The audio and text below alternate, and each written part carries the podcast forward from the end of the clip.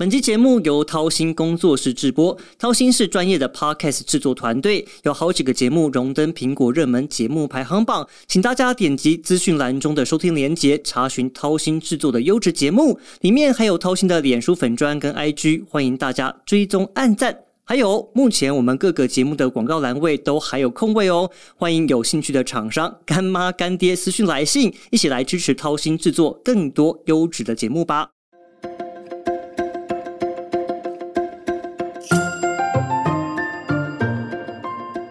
好，欢迎再次加入军事相对论，我是向正维。在前阵子呢，卓越新闻奖基金会邀请我去参加了一场亚洲新闻专业论坛，它的主题是美中对抗下的新闻专业。我去分享了一些自己过去的一些采访经验，但是也听听看在国内国外一些媒体在报道台海紧张的时候的一些看法。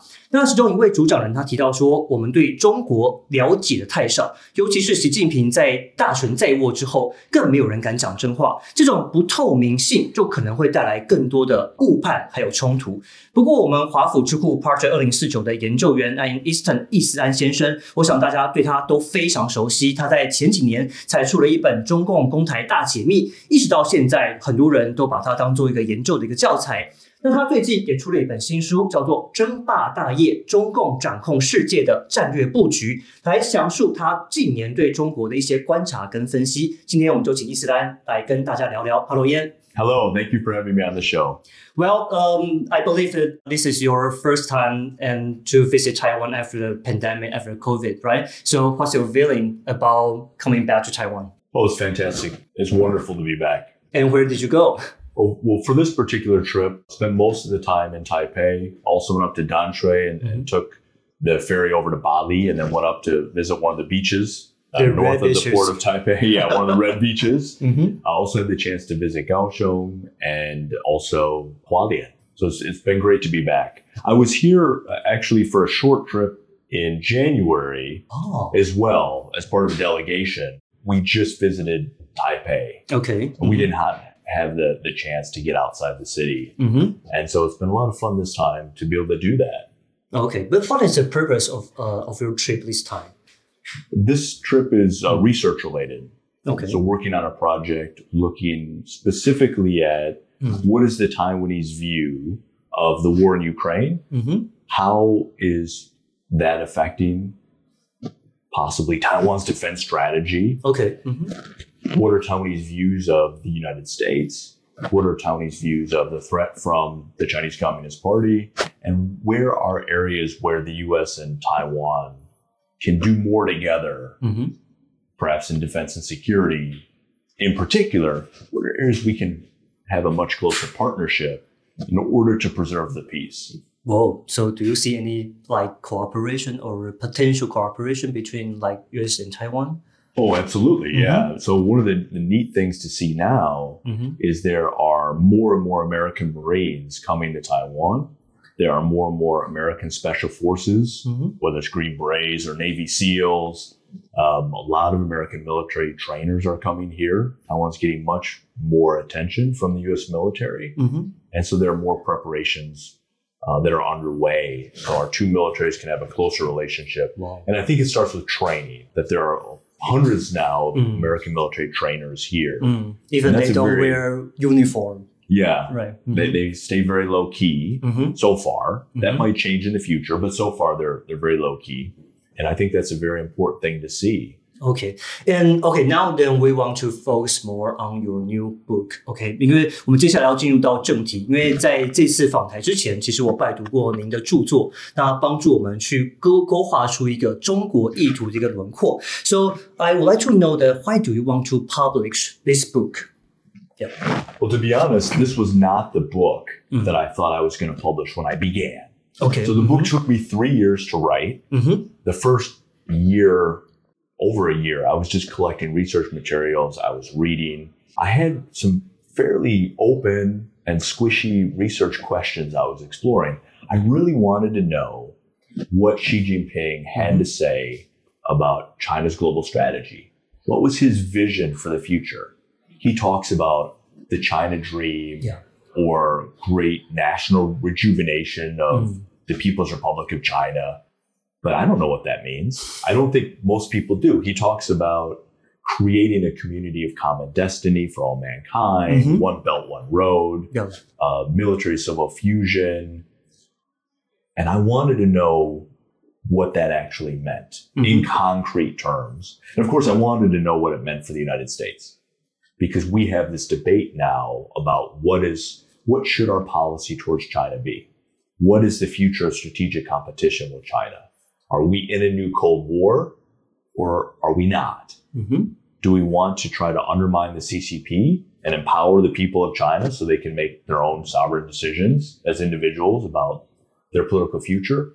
Or don't we? Are we happy to continue to see China be a, a one party dictatorship? There are these kind of fundamental questions. And I was very curious about okay, if we're having these debates in Washington, I would love to know what the debate is in Beijing. Or if there's no debate Yep. and they've already decided, and you know, whatever Xi Jinping says is is the law of the land. Well, we want to know that too. And so when I began the the um, research for the book, these were the questions that I was exploring. And I have to say, over time, the book became darker and darker and darker, and the story became kind of well, it became almost a scary Oh my god. a scary story. Mhm. Uh, and I think the readers will find that as you read this book, there's a lot of examples in there. And I tell a lot of stories to try to illustrate some of these points. Mm.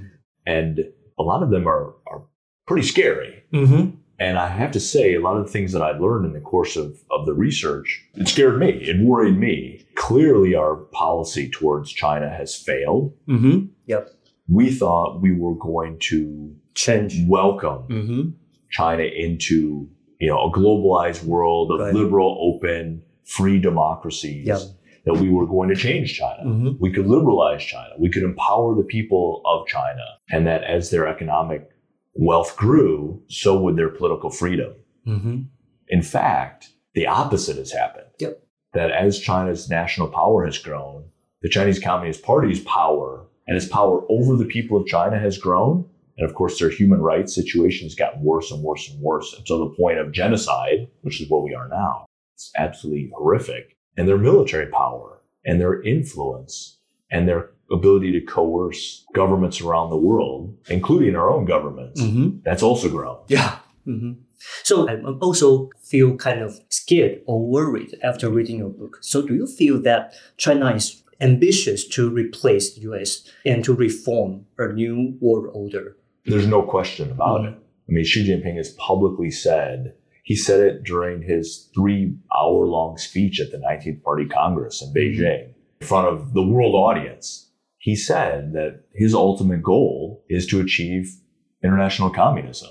You can read any of the textbooks now because everybody they have, you know, graduate institutes in China Mhm. of Xi Jinping thought, and it goes all the way down to the elementary school level, where, where small children in China now have to learn about Xi Jinping thought. They have to Yeah. learn to revere Xi Jinping thought. Mm. Well, I've read many of those books as part of the research for this one, and I quote many of those books. Mhm. And I've also read a number of training materials Mm. that they give to PLA officers Mhm. at China's National Defense University.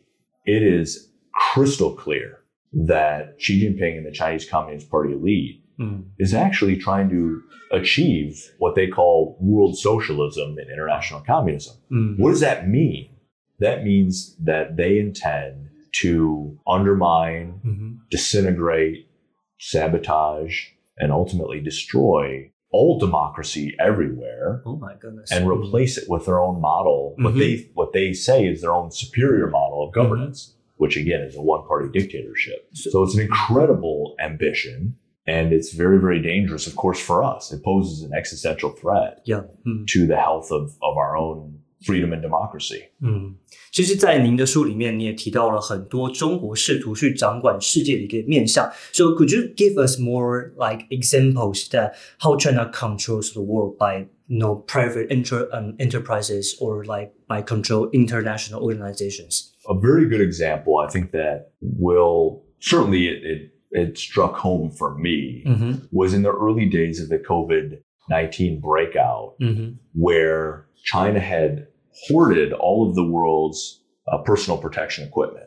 So all the surgical gowns, surgical masks, Yeah. Right. you know, the hand sanitizers, mm-hmm. the the the drugs that were being used to treat people, the mm. machines, the, the, the ventilators, and, and, everything else that was required to try to combat a, a pandemic mm. like this. And they were holding on to it. And they were using it as political leverage over governments, including the US government, where in February of 2020, when the US government was calling into question yep. the origin of COVID 19, mm-hmm. and then in March of 2020, Xi Jinping actually called then President Trump and mm-hmm. threatened him, coerced him, blackmailed him, and said, if you continue to do that, if you mm-hmm. continue to blame China, mm-hmm. then we will cut off your supply. No one in history dared to threat the, the President of the United right. States, right? Never like that. Mm-hmm. And said, if you don't stop, then your entire hospital system in your country will collapse and millions of Americans will die. That was the implication. Yeah. Diplomats, PRC diplomats in Washington, D.C., were even more brazen mm-hmm. in their threats. And unfortunately, for a time, it worked. And the US government shut up and they stopped questioning mm-hmm. the origin of the virus. Well, the problem with doing that is if you can't answer the question of who was patient 0 mm-hmm. where did this come from? you'll never know how to make sure it doesn't happen again and again. and next time it could be much worse. Just like COVID 19 was much worse than SARS, yeah. the next pandemic could be worse than COVID 19. Oh my goodness. If we're not mm. ready. Yeah. But how can we get ready if China's government continues to cover up what happened? So this is this is one example of Chinese government through state industrial policy mm-hmm. was able to develop a monopoly, mm-hmm. a state monopoly on the world's supply of medical equipment. Mm-hmm. They were then able to use that as leverage. They weaponized it for political reasons, mm-hmm. and they used it as leverage over governments around the world, including the United States government. And unfortunately, they got what they wanted.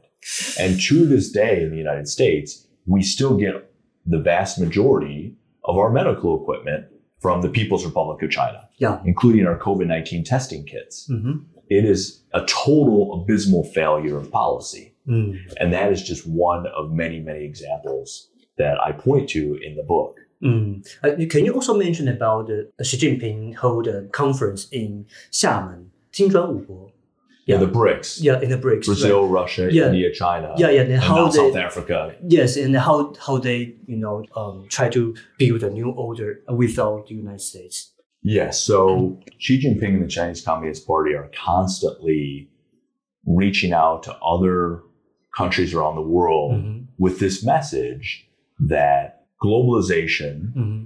the version of globalization built by the US and the West, is broken. Clearly, it's broken. It's not working. People are not achieving the levels of prosperity that they ought to achieve. Mm-hmm. They're not being empowered the way yep. they were promised. Mm-hmm. And so his narrative is that everyone should work with China and that the world will become much richer if they do work with China. Mm-hmm. What he doesn't tell them is A, China's economic model is fundamentally flawed. Yeah. Mm-hmm. It's deeply flawed yeah. because it's not based on any kind of market economics at all. It's yeah. state controlled. Yes. Mm-hmm. You know, the heart of the Chinese economic system under the, the CCP is, is state driven. Yes and the state constantly interferes in the mm. economy, which is very, very bad for businesses. What he also doesn't tell them is even worse, though, is that when they do that, mm-hmm. when they sign up for those arrangements, what they're doing is they're being held political hostage. And so you can see CEO after CEO after CEO and government leaders as well, mm-hmm. and NGO leaders and education leaders as well, yeah. now parroting whatever the Chinese government says. So if the Chinese government says there's no genocide in Xinjiang, mm. there's no human rights in Tibet, that Taiwan doesn't deserve to be called a country, then you now see all of these, or you should pull your money out of Taiwan. Mm-hmm. Don't invest in Taiwan. Mm-hmm. Or, you know, Ukraine should surrender or Ukraine should cut a deal. Mm. Because that's what Russia wants, right? And China supports Russia. And then you now have all of these people in very important positions of responsibility and trust mm-hmm. who are parroting what Beijing tells them to say. This is very, very dangerous. Yeah. So, um, so I also want to know that um, because you mentioned in your book that China wants to achieve their goal by the year of 2049. So, do you think under this trend they will succeed to do that? I think we have a vote. If we in the United States, you guys here in Taiwan, Mm-hmm. those maybe listening in Japan or in Europe and other liberal democracies, we all have a vote. Mm-hmm. Individually, we have a vote, and our governments have a vote. If we continue to help the Chinese Communist Party Mm. achieve its goals, you know, if we continue to buy products from Chinese state-owned enterprises or from military or uh, MSS, Ministry of State Security, from Mm. companies, Mm-hmm. if we continue to do that, then yes, Beijing will succeed. Mm-hmm. If our politicians continue to base national level policy decisions Mhm. on not provoking Beijing, then absolutely Beijing will succeed and we will fail and our, we'll lose our freedom and democracy. And that could actually happen in a generation or two. What could also happen is terrible war, the likes of which we've not seen, certainly not in living memory, right? Mm-hmm. because China's government is very, very militant. They're engaged in a sweeping military buildup. Nothing like this has ever been seen in peacetime, Mm-hmm. at least in 100 years. No government has invested so much for such a long period of time to build up its military in such a ferocious fashion Mm. uh, in at least 100 years. And so we have a vote. We can continue on the path that we're on now, Mhm. which is a very dangerous path. You know, when I walk around Taiwan, I see Chinese government controlled companies everywhere selling electronics to the people of Taiwan. Yeah. Just by way of example, Mhm. right? Mhm. I see the same thing when, when I walk around stores in the United States. Is that the path that we want to continue on? Mhm. when China fired a ballistic missile over Taipei last summer, the Taiwanese government Mhm. covered it up. They said they didn't want people to panic. Mhm. So they covered it up. When China has been sending spy balloons over countries, Yeah. including the United States, Mhm. governments have been covering that up. Yeah. That only helps Beijing because it keeps people in the dark Oh. about the true nature of the threat that we all face. Mhm. And so we need to do better, in my opinion. We need to make sure Mhm. that we do everything in our power to protect ourselves Yep. from authoritarianism, the spread of authoritarianism. There are fewer and fewer democracies in the world today. Yeah. Authoritarianism, authoritarianism is on the march, Mhm. Mhm. and politics are becoming more radical and more extreme. Yeah. That's not by accident. That's being driven by a number of factors, but the most important is China.